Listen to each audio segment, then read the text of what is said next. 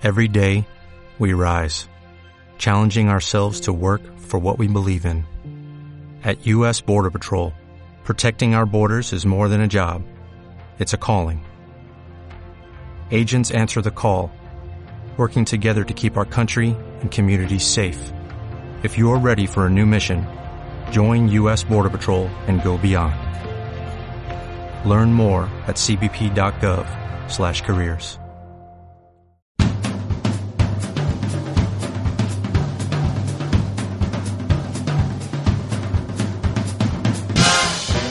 Estamos listos entonces eh, para arrancar un nuevo programa del Séptimo Voz, que es el podcast de cine de Asper Radio. Eh, mi nombre es Ezequiel, eh, me conocen como Exo también puede ser. Estoy acompañado de Charlie y Marian. ¿Cómo andan chicos? Buenas ¿Todo tranquilo? ¿todo bien? Eh, estamos para hacer el podcast de cine y series de Asper Radio, que es una hermosa red de podcasts que tiene un montón de otras cosas, como por ejemplo Esponja, que es el podcast de anime, manga y cosas japonesas muy copado, que conducen Eco y está Legan ahí con el petuco. Eh, también tienen Huérfanos de 5, que es el podcast de cómics, que también lo conozco yo y estoy ahí con Poro y Derek, hablando de cómics, historietas y todo ese mundillo copado. Y el Boscast, que principalmente trata sobre juegos, pero también tiene un montón de otras cosas eh, muy interesantes. Eh, lo conduce Guillo, porque ya el petuco se fue a la mierda. Oh. Eh, y bueno, están todos. A veces vamos nosotros. Yo, ya la verdad, que no tengo muchas ganas de volver, pero. Estamos hablando de un golpe de estado.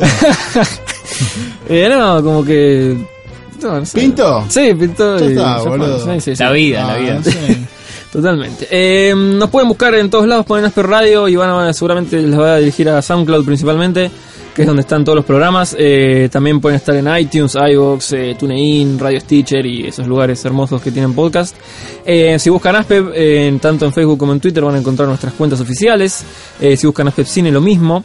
Eh, si buscan Aspep TV, seguramente salga el canal de YouTube que tenemos, que está empezando un poco a tener un poco más de contenido copado. Sí. También estamos en Instagram porque hay que estar en todos lados. Somos Aspepgram si nos quieren buscar. Próximamente en Pinterest. Eh, sí, cuando tengamos eh, Sí, para hacer candelabros de Mario sí, esas- sí, esas haz tu propio pro- podcast. Estamos pensando en abrir un blog de nuevo. Es verdad, es verdad. Vamos a abrir, vamos a tener fotolog dentro de poco. Una foto por día te dejas subir esa poronga. Totalmente. Así que hoy estamos en un programa recontra especial del séptimo voz, porque por primera vez en nuestra historia es el programa, es el séptimo programa del séptimo voz. Séptimo programa del séptimo Eh, Falté como cuatro. Para mí es como el tercero. Eh, y tenemos un invitado súper especial eh, que nos va a explicar un montón de cosas de la vida, del cine, porque nosotros en realidad eh, hablamos de cine porque es una pasión que tenemos y todo eso, pero en realidad no sabemos nada de cine. Eh, lo, lo hablamos desde el lado del espectador y alguien que le gusta mucho, pero no tenemos idea cómo se hacen las cosas, por eso las criticamos en realidad. Seguramente si supiéramos, diríamos que están todas buenísimas. Como el sexo. Exactamente.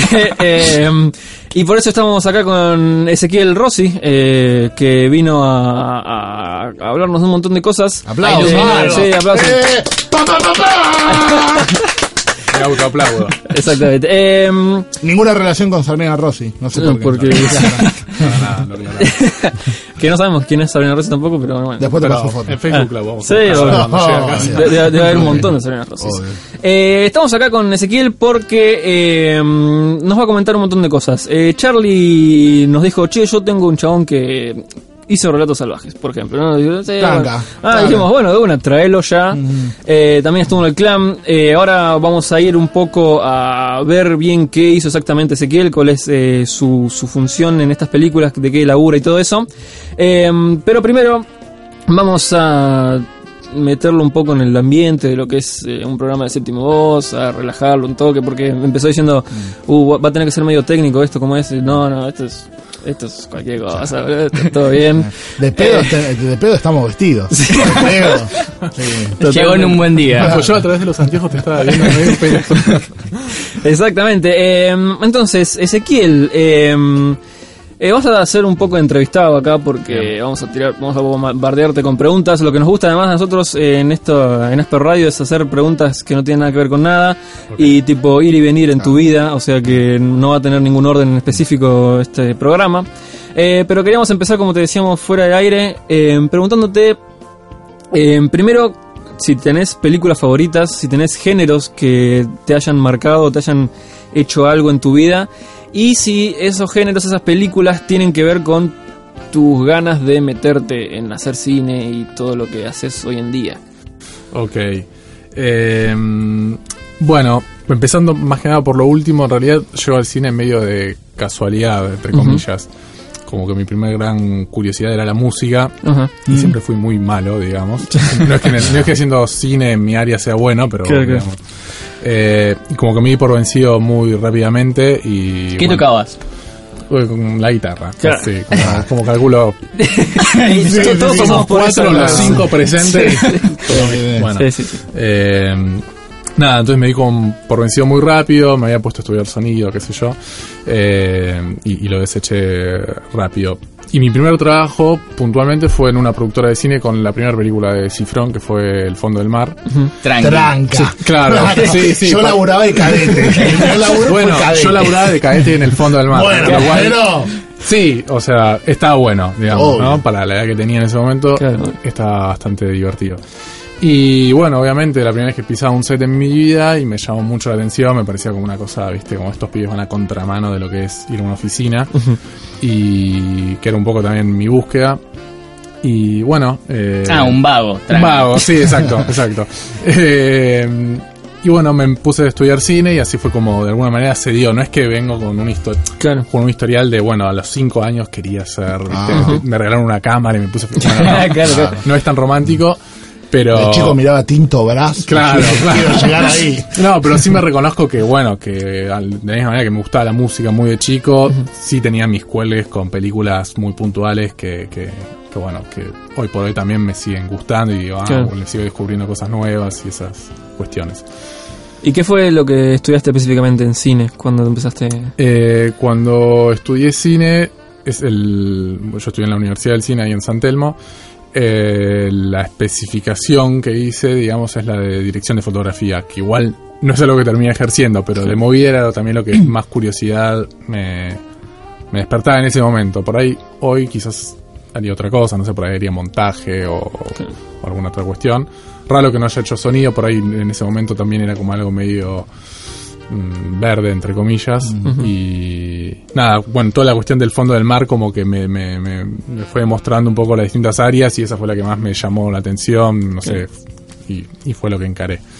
Vamos a explicar un poquito. ¿Qué haces vos hoy, ese? Bueno, yo pido pilo- No. no, mi cargo específico, o al menos lo que figura es. En los créditos. En los créditos es coordinador de postproducción. Mirá. que tratando de resumirlo si es que puedo y, mm, y me sale, lo que hace un coordinador de postproducción es, de alguna manera, como dice el título, es coordinar los procesos técnicos desde que se captura el material hasta que se termina una película empaquetada en lo que hoy se llama DCP, que es como una especie de disco rígido donde una película y se proyecta en el cine. Como coordinar los distintos procesos de montaje, de color, de sonido, bueno, de doblajes, de inclusiones musicales, por ejemplo.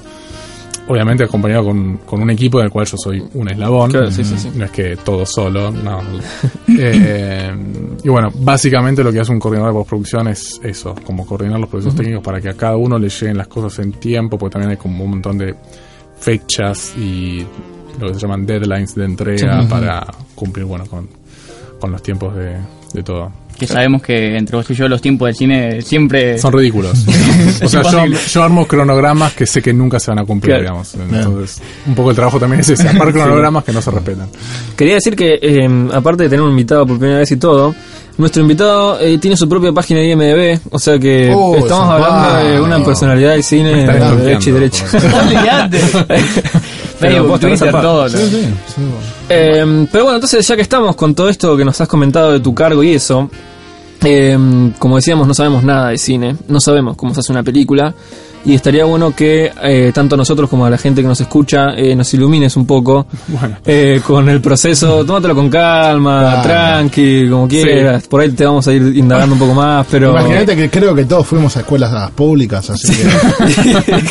Vos decís lo que tengas que decir, que va a estar bien. decís, no, porque esto es una cagada. No, bueno, disculpe, no es una cagada. No, te fue No es una garcha, listo, ya está. No, aparte también la, la idea general, ¿no? Que, que hay capaz de hacer una película que, que, no sé, que la película se filma seis meses, no, 26 meses se están filmando una película y no, no, no es Claro. solo filmación, Claro, nosotros digamos, nos, ¿no? nos enteramos que el actor firma el contrato, que va al set a filmar y que después, después magia, eh, sale desde el cine la película. Bueno, entonces es como Se le quedan cosas y después. Por ahí, sí, por ahí, a grosso modo, puede ser una de las lecturas, sobre todo desde el punto de vista quizás de un actor, igual es bastante más complejo de calculo que para, para él. A ver, no hay una única manera de producir o de hacer cine. Sí hay una quizás que es la más convencional, que bueno, se trata de un guion que le resulta atractivo a un productor que decide buscar inversores o sí, invertir en ese proyecto para llevarlo adelante. Eh, Ahí entra el juego los concursos del Inca y eso. bueno, sí, Nada, digamos, un poco en, este método como más convencional, el Inca es como que cumple un rol Claro, bastante sí. A fundamental. la hora de recaudar guita o juntar guita para hacer sí, en la hora, a la hora de, de, claro, digamos, de, de, de- de- de alguna manera financiar y de solventar la posibilidad de que una película con toda la estructura que eso conlleva se, se lleve adelante. De, de hecho, el Inca eh, pone plata en todo el cine nacional, ¿no? Bueno, O sea, en el que le resulte de interés, digamos, ¿no? Digamos, se proyectan muchísimos proyectos Sí, me imagino. que muchos evaluados por un comité en particular eh, les resulta de interés y otros les no les resulta de interés. Entonces, bueno, por eso Mira. hay distintas como maneras, digamos, ¿no? No necesariamente tenés que hacer un proyecto con el Instituto del Cine, con el apoyo del Instituto del Cine, lo puedes hacer por tu cuenta. Obviamente tenés que amacarte desde otro lugar. Sí, me imagino. Eh, pero bueno, básicamente se trata de un guion o de una idea que le resulte interesante a un productor del método más convencional.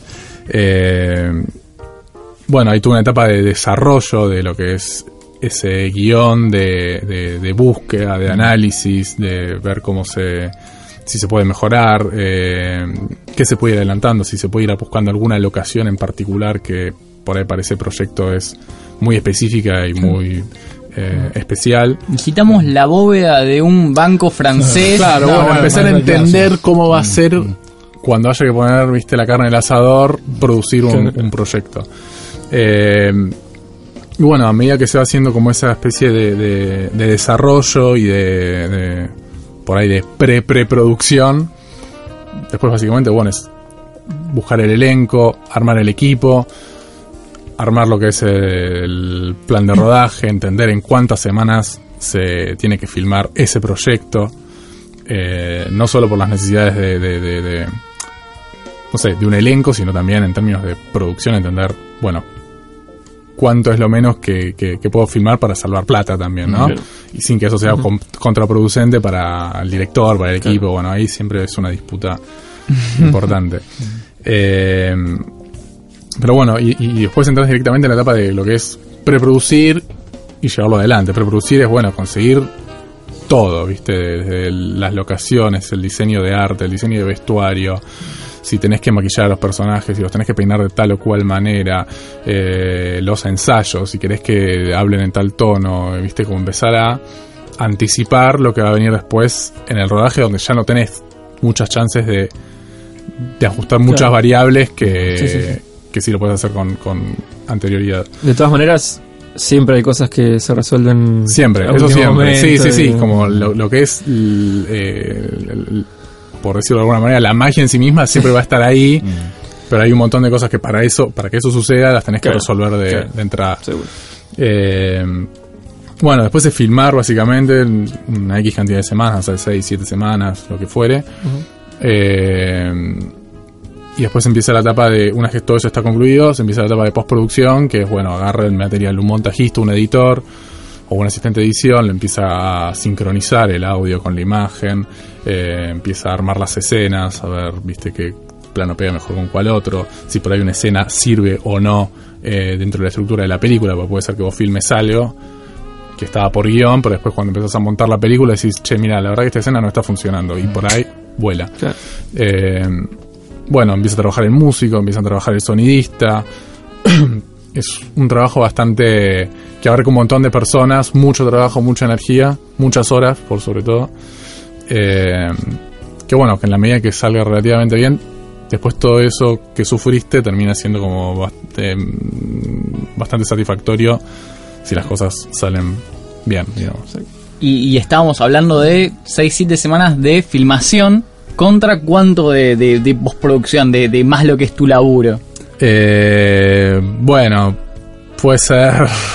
Es muy difícil a veces eh, establecerlo con, dentro de un, de un calendario estricto, digamos, ¿no? En el caso, por ejemplo, ahora hicimos el clan, fue un proceso bastante largo de postproducción. La película Mm. se terminó de filmar, si no recuerdo mal, en febrero, enero, febrero. Mm. Tuvimos un primer montaje bastante rápido por una fecha que teníamos en abril, que fue así bastante a las corridas. Pero después hasta una semana, no, una semana, no, 10 días antes del estreno comercial de la película, recién ahí tuvimos como el DCP, lo que sería como lo que antes era la lata, terminada con la película empaquetada para estrenar. Eh, la película se estrenó en agosto, el 13 de agosto, o sea que en los últimos días de julio recién terminamos con todos los procesos técnicos para decir, bueno, se puede estrenar, se puede mostrar. Eh, Ah, Estás hablando de seis semanas casi contra seis meses prácticamente. Ah, Sí, sí, exacto. Eh, puede llegar a ser muy largo y muy tedioso y nada, que involucre muchos eh, volver para atrás y volver a empezar, Claro. eh, que son cansadores. Pero Bueno, eh, primero que nada, felicitaciones por el clan, eh, Bueno, por todo lo que consiguió y bueno, lo hemos elegido para que compita en los Oscars. Sí. Veremos qué onda. Eh, también tiene muchas nominaciones a los premios Sur y eso, así que Ujú. sos parte de eso y felicitaciones. Sí, está, está bueno, gracias. Eh, También por relatos, pero bueno. Claro, ni hablar. sí, sí, Relatos estuvo, la verdad que, eh, el clan estuvo buenísimo. Relatos fue como la primera película grande en la que yo trabajé. Venía a ser películas que me gustaban mucho, pero que eran a escalas mucho más chicas, que por ahí no la veía la cantidad de gente que, que vieron Relatos ni el clan. Y si bien no es una condición para hacer mi trabajo, ese nivel de reconocimiento que no es directamente sobre, sobre mí, está bueno, digamos. Sí. de alguna manera tratás de como de jugar a creerte de que lo adoptás como un reconocimiento hacia vos. No, pero vos ten en cuenta que, o sea, no solo lo laburaste eh, y, y corriste y hiciste un montón de cosas para que salieran bien, sino que, o sea, nada, a- tu, tu nombre aparece en los títulos, boludo, ya está. Sí, sí, por ahí eso está bueno, no te lo voy a negar, por ahí sería hacer como demasiado hincapié en eso, sería como por ahí una dosis de narcisismo grande que, a ver, me gusta que lo reconozcan porque recon- o me, me llevó un esfuerzo. bueno, sí, claro, sí, por, por más que nada por la entrega, por Sí. lo que uno, bueno, fueron proyectos que a uno le gustaron y sacrificó un montón de cosas por más que claro. se le se pague y demás. Eh, pero bueno, sí, está e- es gratificante ver que la película en la que vos trabajaste a la gente le gusta, se comenta eh, y no termina en un circuito como muy chiquito de comentario de Sí. más snob quizás. ¿no? Total. Que también está bien, pero bueno, es como sí, no, es otra cosa. otra etapa por ahí. Totalmente, sí. Eh, contanos un poco tu currículum, ya que estamos acá. Eh, empezaste con Cifrón. Sí, eh, bueno, la primera película en la que trabajé, que fue mi primer trabajo Sí. más formal, te diría, fue El Fondo del Mar, fue la primera película de Damián que se filmó entre 2001 y 2002, eh, en dos etapas porque él tenía los simuladores en el medio, todavía no había hecho los simuladores. O sea, se filmó una etapa primero, filmó los simuladores y al año siguiente se terminó la segunda etapa de la película y ahí la, la lanzó. Eh, después, ¿qué más? Eh, trabajé en una película que se llama Los Paranoicos, que es de Gabriel Medina, eh, que actúa Daniel Hendler, Jasmine Stewart. Que esa película para mí fue importante porque fue mi primer cargo grande. Si bien el proyecto era chico, fue como un cargo importante donde ¿Qué? me tenía que poner el equipo al hombro. ¿Qué cargo tenías en ese momento? Empecé siendo jefe de producción y terminé siendo como un director de producción porque también hice el... Tranquilo. Bueno, era chico igual, fue... em, sí, fue mucha responsabilidad, tenía creo 24, 25 años. Eh, por ahí ahora quizás es bastante normal que alguien desea una película en ese cargo, o sí, más o menos. No, yo estoy desarmando máquinas. no, no, no, no sé, trae vos. No, no, bueno, igual lo mío fue muy piletazo, fue bueno, eh, trabajar en la productora que estaba produciendo esa película y salió la oportunidad y fue un- más un acto de inconsciencia que otra cosa. Y la verdad que estuvo bueno porque fue, viste, también mucho palo y aprendizaje, digamos, ¿no? A los golpes.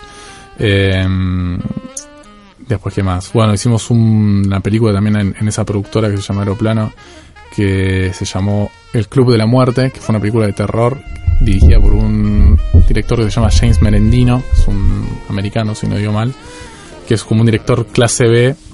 eh, nada, que tenía una idea así media loca de una película no te digo de terror, pero sí un, un género medio que va por ese lado. Me copa igual el, el nombre, ¿no? Sí, sí, bizarro, es un poco bizarro. Es como un Tarantino, pero no. Claro, Claro.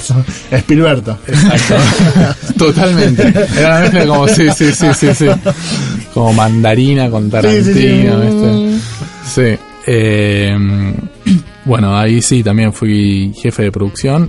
Eh, después trabajé en una película que se llama Liverpool de Lisandro Alonso, el director de Jauja. Eh, ahí fui asistente de producción.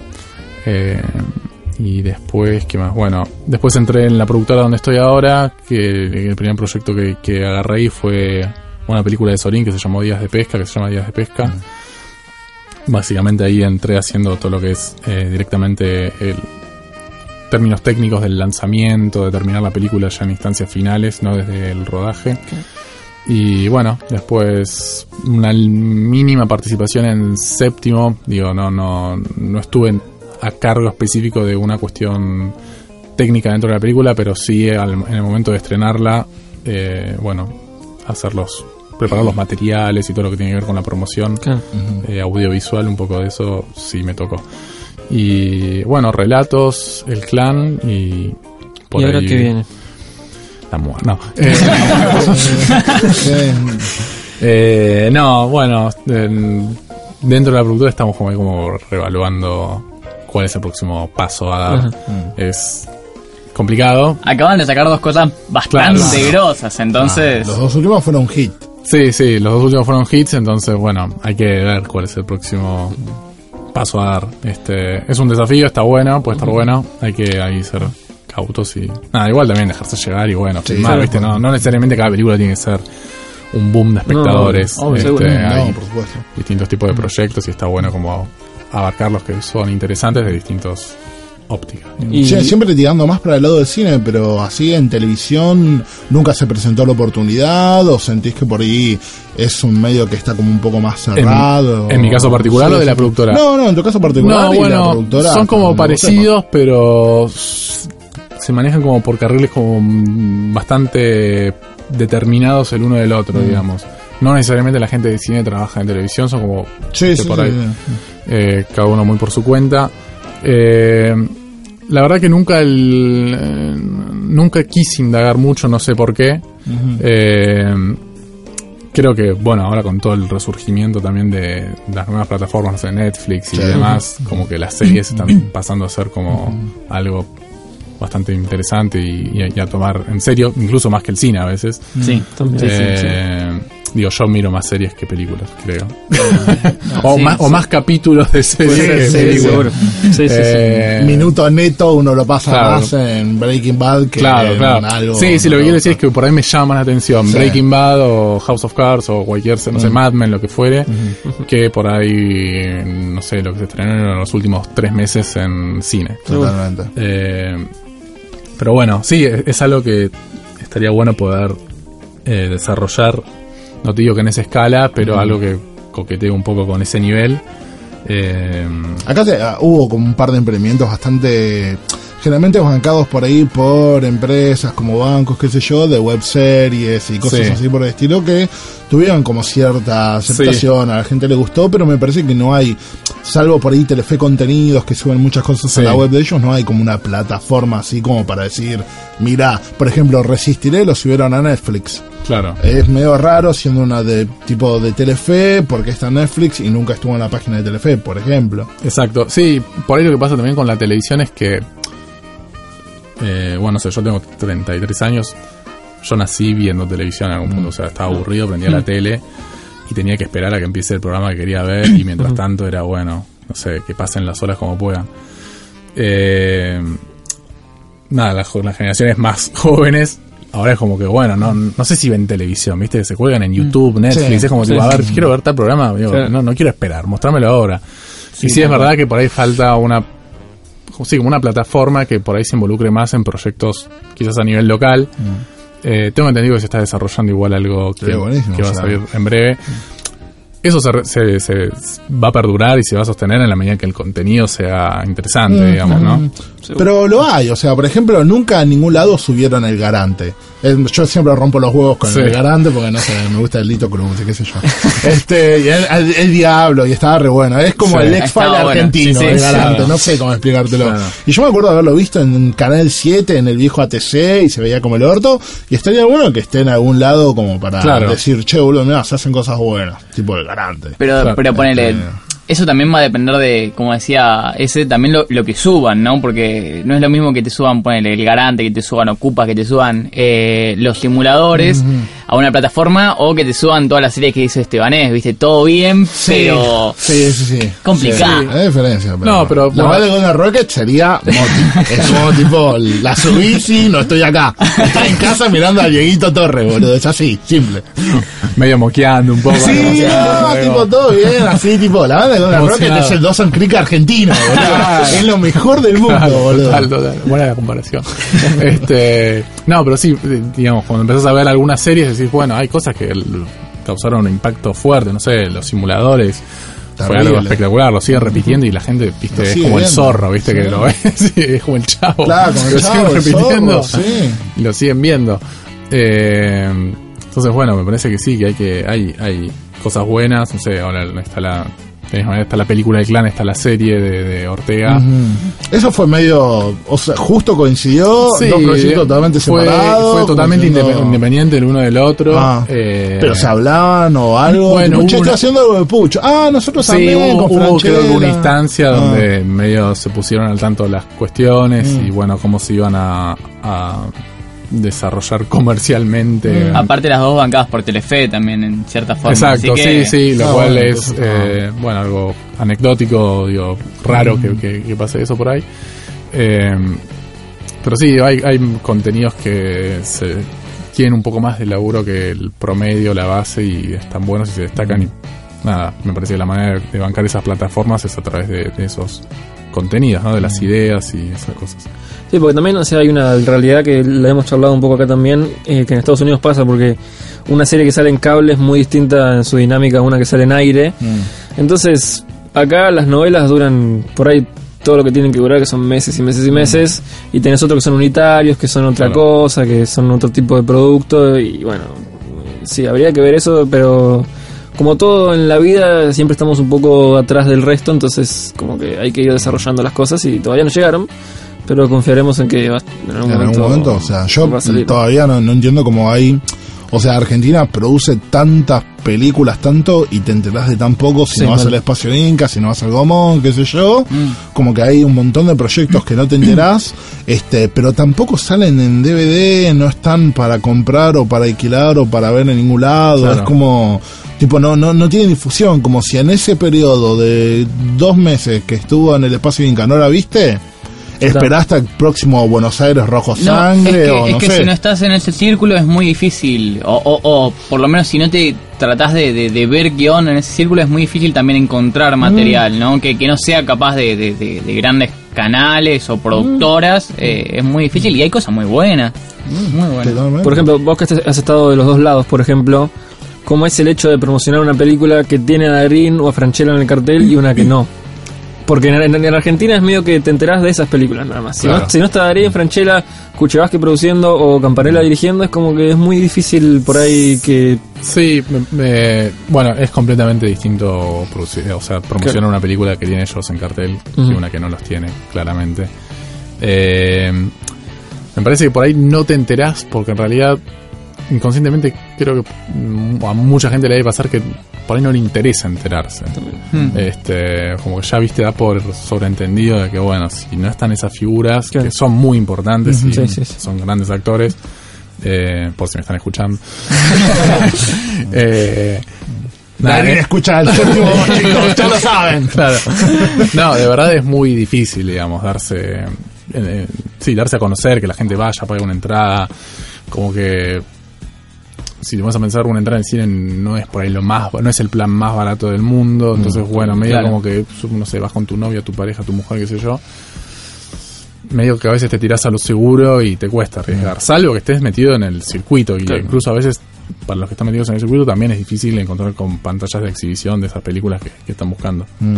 Eh, pero sí, sin duda es distinto. Sin duda, cuando por ahí también estás metido, no sé, una buena distribuidora detrás, eh, los lanzamientos se potencian eh, y son completos, son una instancia eh, que tiene autonomía pura y que es igual de, puede ser igual de grande que no sé que el rodaje digamos ¿no? promocionar y lanzar una película con toda la prensa la promoción la no sé la cartelería no sé el, el- la el pau- empuje en las redes sociales y Exacto, todo. sí, sí, el empuje en radios, en televisión, digamos, es algo que requiere como mucho trabajo y como están esas figuras, obviamente es bastante más sencillo llamar la atención. Eh, igual siempre el contenido importa, Sí, sí. No, digamos, ¿no? Pero Sí, sí, sí, Es, es como que Se vende más fácil, capaz. sí, Sí, mm, ya- llama un poco más la atención el nombre de esas personas. Yo, yo supongo que nadie se levanta a la mañana y dice, bueno, hoy voy a hacer una cagada. O sea, ni, Claro. ni, ni, ni la persona que recién está empezando a hacer su primer corto o medio, ni Michael Bay. Yo supongo que algunas veces sucede que las cosas van para un lado y se mete un productor y la película Sí, resulta sí. una cagada, como pasó en el caso de Cuatro Fantásticos, nada que ver, que el chabón, el mismo director, dijo, a mí me la editó alguien más. Hasta hace una semana una película totalmente distinta y ahora es esto. Así que me parece que, tam- o sea, independientemente de, de, de- del, del- de la guita o de la cantidad, de lo masivo que sea la película, eh, le- oh, a ver cómo explicarlo. Eh, hay mucha gente que sobreentiende que si la película es medio indie y encima es argentina, listo, es una cagada. ¿Entendés? O sea, este. Y yo no entiendo muy bien por qué Sí. funciona No, eso. que- porque- bueno, sin caerle por ahí El tanto a la gente ese. O tanto al prejuicio, hay alguna, hay antecedentes de que por ahí ese tipo de cine se volvió como demasiado eh, estándar en términos de repetición, ¿viste? Por ahí como iba a ser una película con esas características y te das cuenta que era muy parecida en términos de, no sé, de ritmos, de tiempos, etcétera, a otra que habías intentado experimentar hace un tiempo atrás. Eh, es cierto que por ahí hay buenas películas que tienen como esas características que no llegan a, a- a la gente por temas de promoción, por temas de estructura, etcétera, y se pierden en, en- en- en el aire. Eh, pero también por ahí, como crítica a la industria y a, y a mí mismo o a, o a lo que hacemos nosotros, es como, bueno, revisar qué es lo que estamos queriendo contar, ¿viste? Para. Nada, para. Justamente, se trata de, de algún punto es un arte que a su vez es un entretenimiento, entonces, bueno. de que hay alguna- que dejar un rédito para poder hacer la Sí, o sea, y- claro, o sea, somos artistas, pero a su vez tenemos que, bueno, es como entras en una, y- una disyuntiva media rara. Eh, que nada, me parece que se trata de contar cosas interesantes, digamos. Y por ahí lo que a veces falta es eso, decir, bueno, faltan productos que sean interesantes y que no sean tan reiterativos en un montón de circunstancias. Igual, hoy por hoy, eh, el cine argentino eh, también cambió un poco la forma de, de contar, ¿no? O se pluralizó más, eh, en el sentido de que, no sé, en, ponele en los 70, 80, eh, ponele en la época de la dictadura, claro.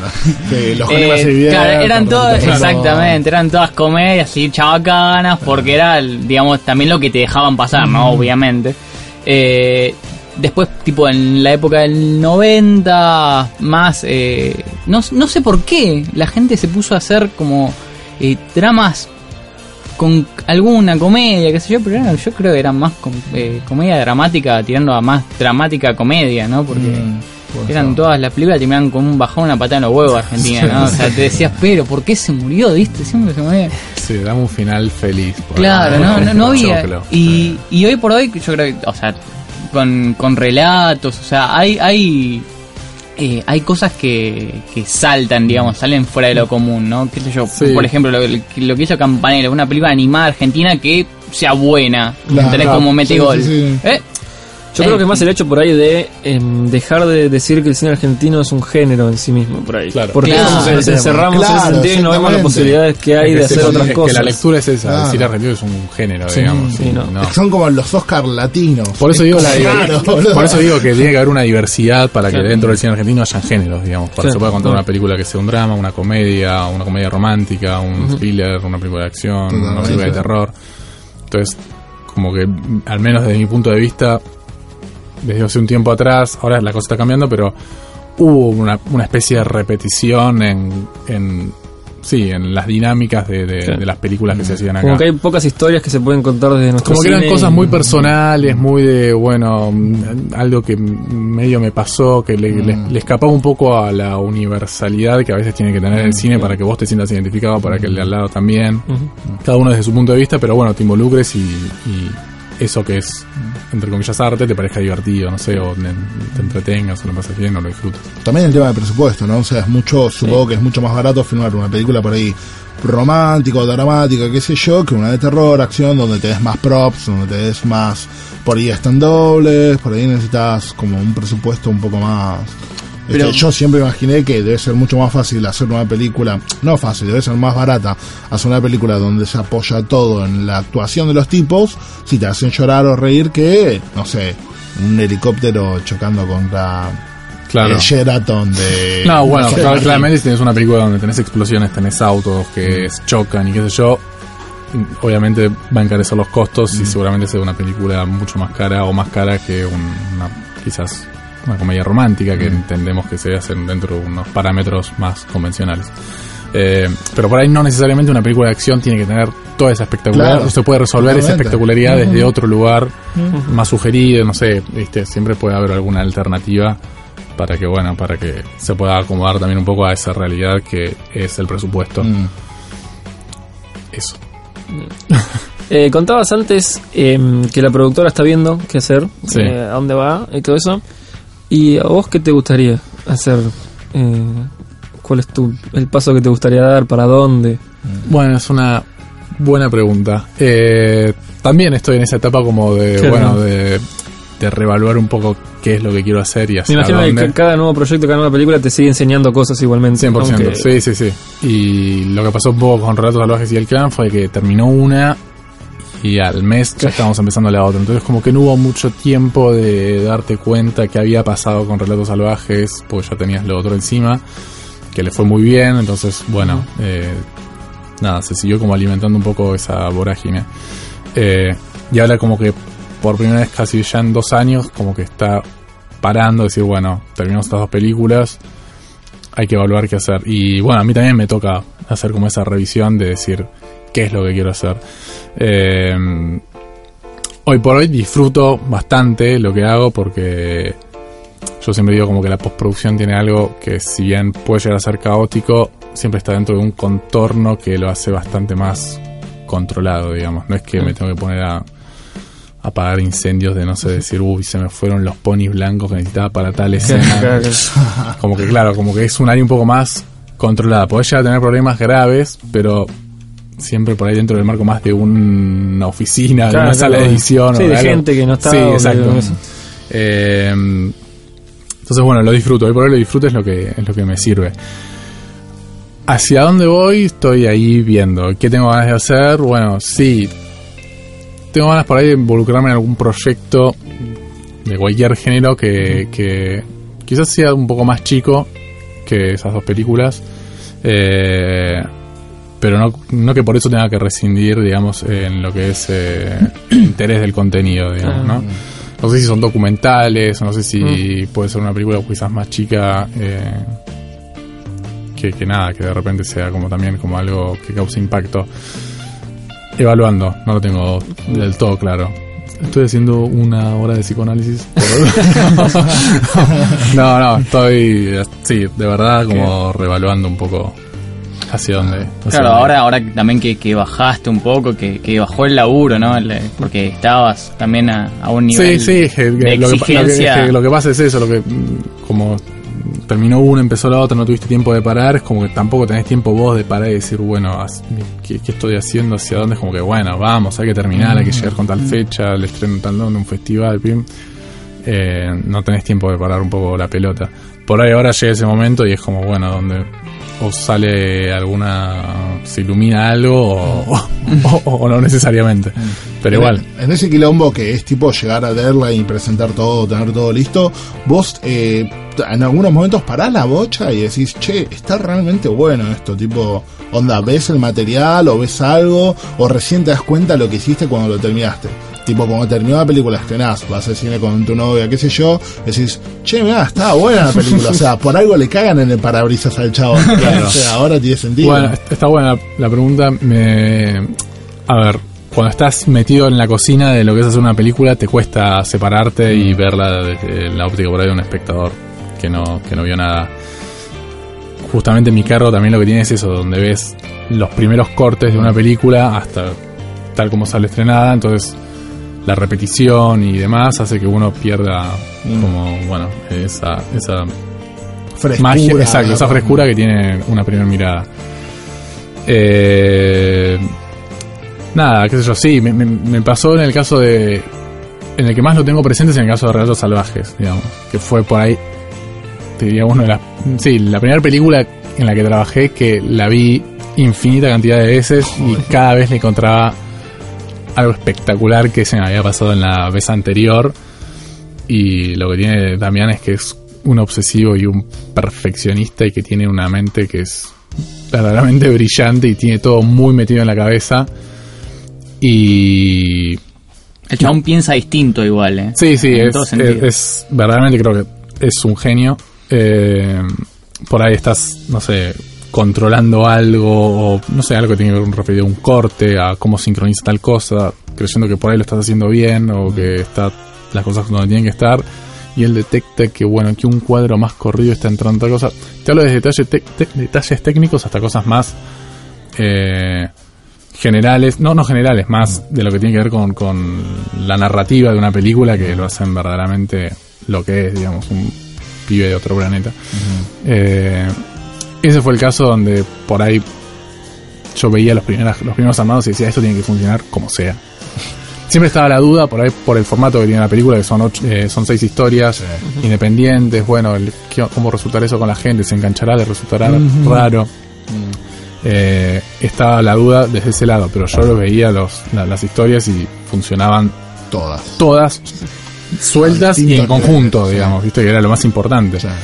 Pero bueno, hasta que no lanzás la, hasta que no traes las películas, hasta que no la mostrás y demás, viste, la incertidumbre y el miedo está. Después, bueno, le empezás a mandar a, no sé, a un festival que te da una devolución y dices, ah, mira, les pasa Claro, sí. a ellos Sí, también. Y sí, eso está bueno. los canadienses piensan que es buena. Exacto. Sí, sí, sí. Cuando los franceses piensan que es buena, está buena, y cuando Claro, los sí, americanos piensan que sí. Claro. Ahí está bueno. vender los derechos Sí, en ese sí, caso. claro. Exacto.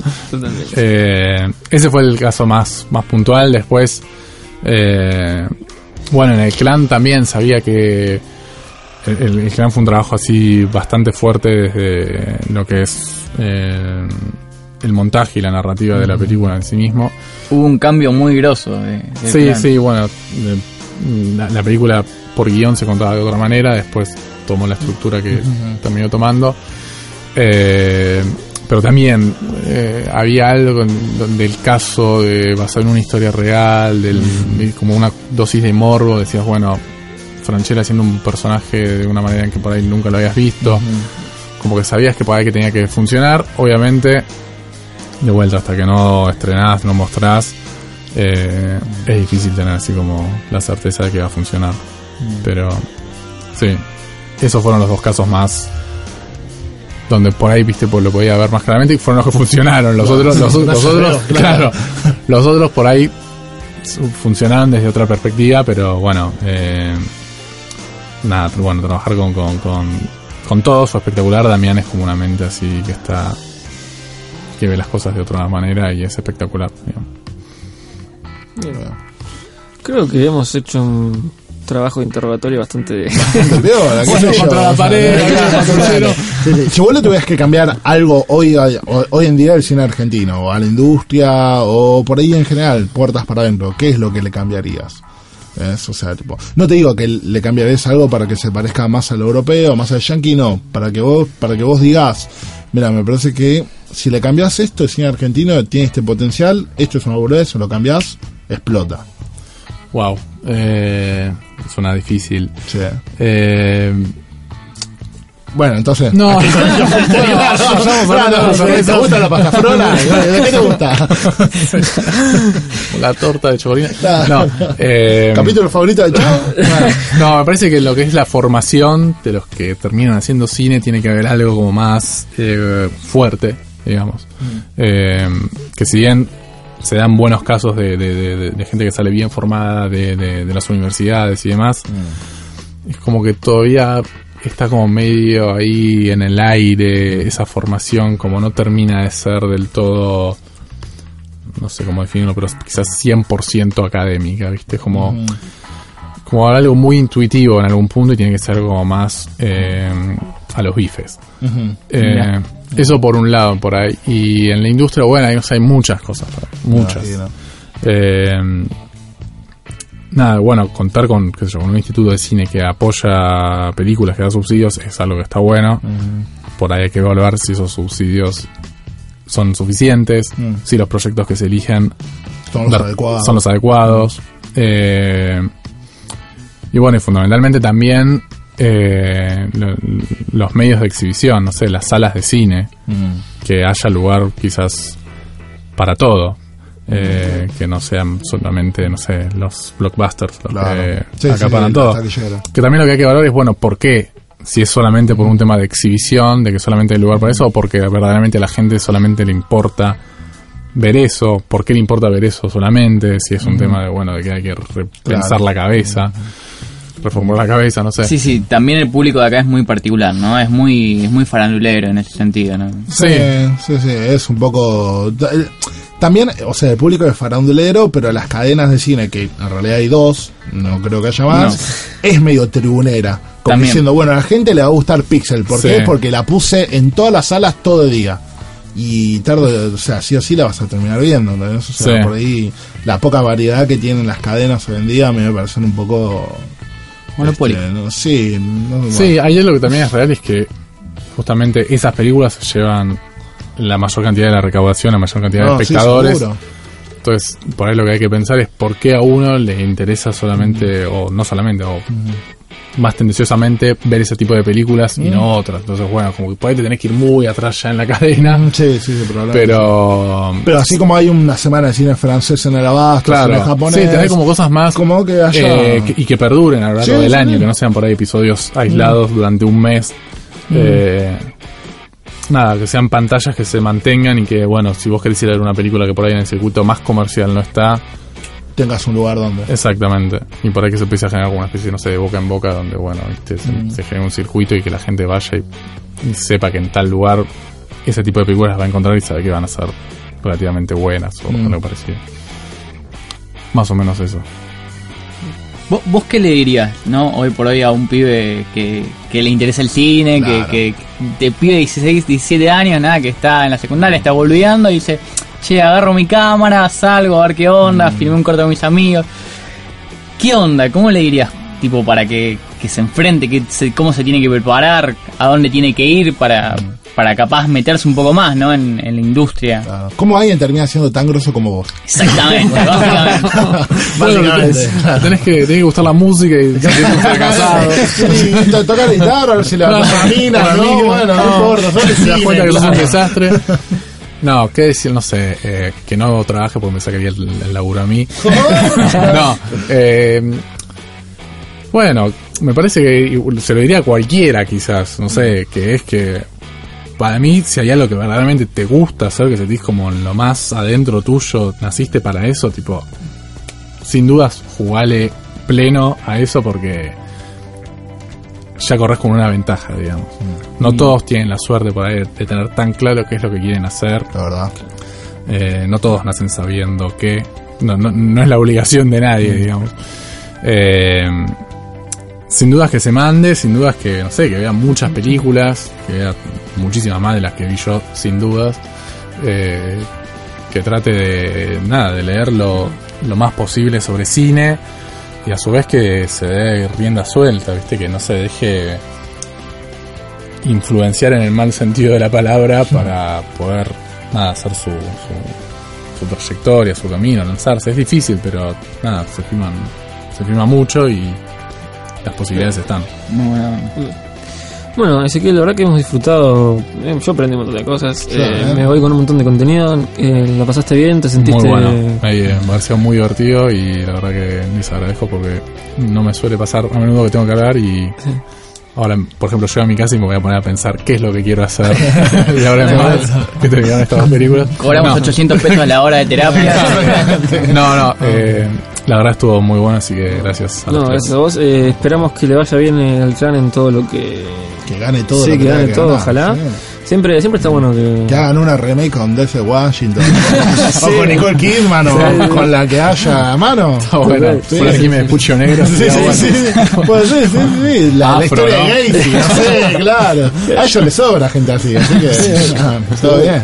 Eh, bueno, esto ha sido entonces el séptimo programa, el séptimo voz. Eh, tuvimos a Ezequiel Rossi eh, encargado de la postproducción de un montón de películas geniales que hacemos en nuestro país.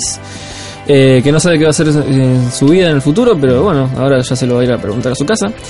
Así que espero que hayan disfrutado de esto, que haya- se hayan informado, que hayan aprendido cosas y si tienen ganas de hacer cine, lo hayamos incentivado de alguna manera.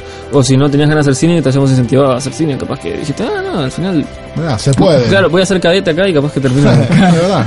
Alguien que no podía tocar la guitarra, pudo. Exacto. Eh, nos vemos entonces dentro de dos semanas eh, y hasta la próxima.